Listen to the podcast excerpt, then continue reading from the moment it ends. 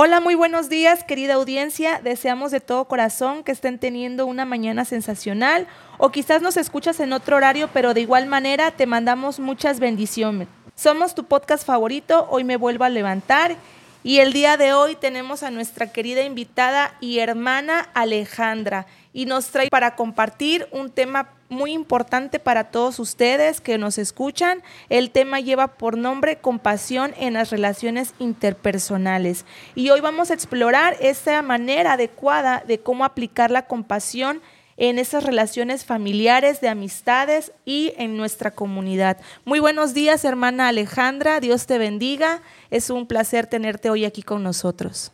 Hola, Rosy. Buenos días. Así es un tema muy interesante, ¿no? Y muy controversial hoy en día, la compasión, ¿no? Acerca de, pues, de nuestros hermanos y nuestra familia y aún con los amigos, ¿no?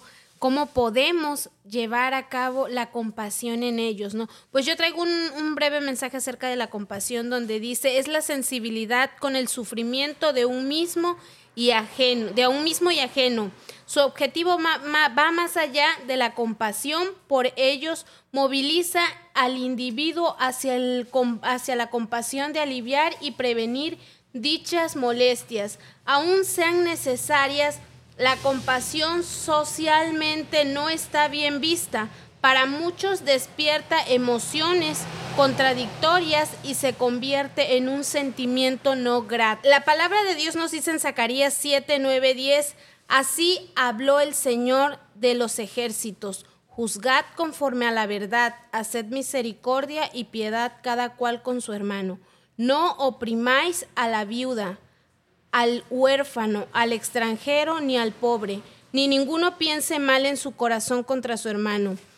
Eh, leyendo este mensaje y analizando este mensaje podemos ver que muestra compasión, ¿no? Y creo que hoy en día Jesús vino a darnos una muestra de compasión más que, que perfecta, ¿no? Porque aún nosotros sin ser merecedores de esa gracia, de ese perdón. Dios tiene compasión de cada uno de nosotros y día a día creo que experimentamos la compasión de Dios y tenemos esa labor, creo, en nuestra familia, en nuestros amigos y aún en nuestros vecinos, ¿no? Que de una o de otra manera tenemos que que mostrar esa empatía, ¿no? Nosotros como creyentes, porque pues aún vivimos en un mundo donde no todos están caminando a la par con nosotros, ¿no? Aún estamos en nuestra familia y hay muchos inconversos, ¿no? Y pues es difícil porque pues estás remando y remas a la contraria, ¿no? Porque no toda tu familia eh, va a la par contigo, si le comentas algo llegas a sentirte hasta mal, ¿no? Porque no te muestran esa empatía no muestran esa misma fe que tú tienes, pero es parte del crecimiento, no es parte de, de, lo que Dios desea hoy en día para cada uno de nosotros. La misma palabra nos, nos manda ¿no? a compartir, a no callarla en ningún momento. Y, este, y yo creo que, que, debemos de ser compasivos, aún con las enfermedades, aún con las dificultades que atraviesen cada día, porque creo que ellos también tienen necesidades como cada uno de nosotros, ¿no? Aún en sus matrimonios, aún atraviesan situaciones de salud financieras, ¿no? Y pues nosotros creo que de la manera en la que podemos ayudar muchas veces es mostrando esa compasión y dando nuestro granito de arena, ¿no?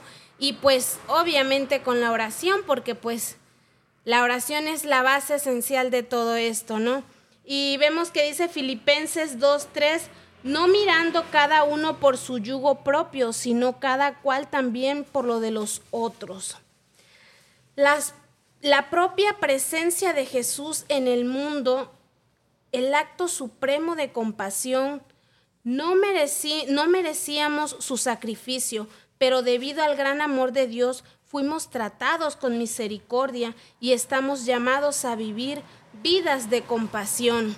Es lo que decía yo hace un momento, ¿no? Creo que Dios es la mejor muestra de compasión que podemos tener y Él nos invita a que nosotros en medio de toda dificultad podamos compartir su palabra, podamos llegar a aquel necesitado, que no tengamos ese, ese temor o ese de que hablen, porque muchas veces somos juzgados Y, no importa lo que, lo que digan o lo que piensen, ¿no? Porque pues al final de cuentas eh, entenderán y se darán cuenta que, que es Dios, ¿no? Obrando en la vida de nosotros y que igual como obra en nosotros puede obrar en ellos, ¿no?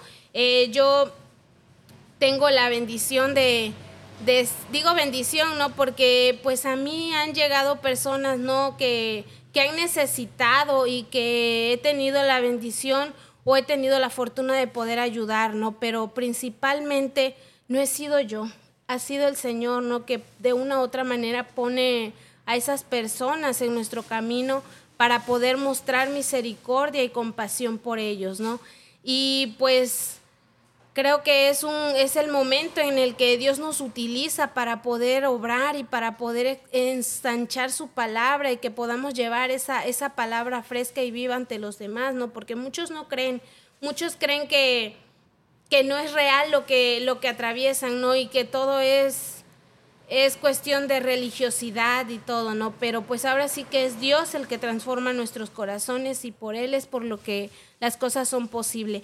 Y antes de retirarme, me gustaría dejarlos con estas palabras, que busquemos a Dios no solo en tristezas, también en alegrías, no solo en soledad, también en compañía, no solo en tempestad, también en la, en la quietud, no solo en la enfermedad, también en la salud y no solo en la escasez, también en la abundancia. Amén, así es, hermana Ale. Con este tema que nos acabas de compartir, nos dejas en claro que nuestras palabras y actitudes deben de ser hechas con gracia y nuestra actitud hacia los demás debe ser llena de compasión. Como dicen por ahí, cuando nos ponemos en los zapatos de los demás, podemos vamos a poder soportar sus cargas y realmente entender lo que pasa, ¿no? Creo que a eso es a lo que se nos llama ser compasivos.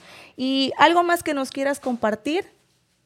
Mm, pues que busquemos, que busquemos esas almas y esas, a esas personas, ¿no? Que aún están en ese tiempo de, de situaciones donde están atoradas, ¿no? Que aún estamos a tiempos, que no, no se aflijan, que, que los tiempos de Dios son perfectos y y para muestra un botón, yo he tenido muchas situaciones en las cuales he podido salir victoriosa y ha sido Dios, ¿no? Y igual como yo he podido ayudar, me han podido brindar la mano y es una muestra de compasión, ¿no?